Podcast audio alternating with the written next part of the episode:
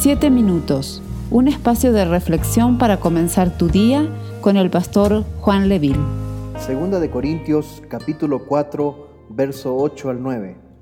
Que estamos atribulados en todo, pero no angustiados, en apuros, pero no desesperados, perseguidos, pero no desamparados, derribados, pero no destruidos.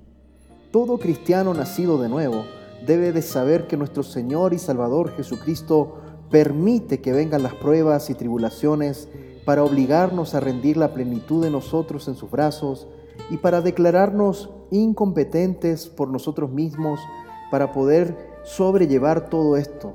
Jesús quiere que muramos en Él y que vivamos también en Él para que su vida victoriosa sea la que nos dé la victoria y para que también nosotros tengamos que depender absolutamente de su fe.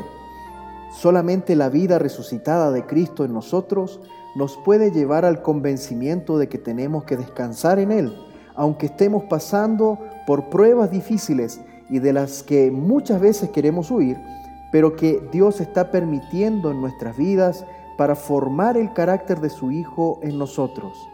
Es necesario pedirle también a Dios que si quiere pase de nosotros esta copa, pero que no se haga nuestra voluntad sino la de Él Solo así se mostrará a través de nuestra vida la hermosura del carácter de Cristo, nuestra esperanza de gloria. Oremos al Señor.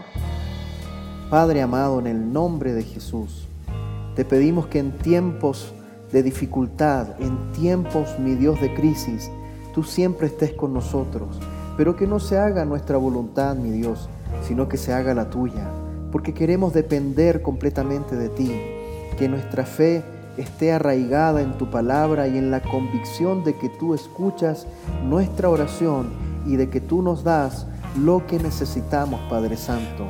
Entregamos nuestras necesidades y apremios en tus manos, en el nombre de Jesús.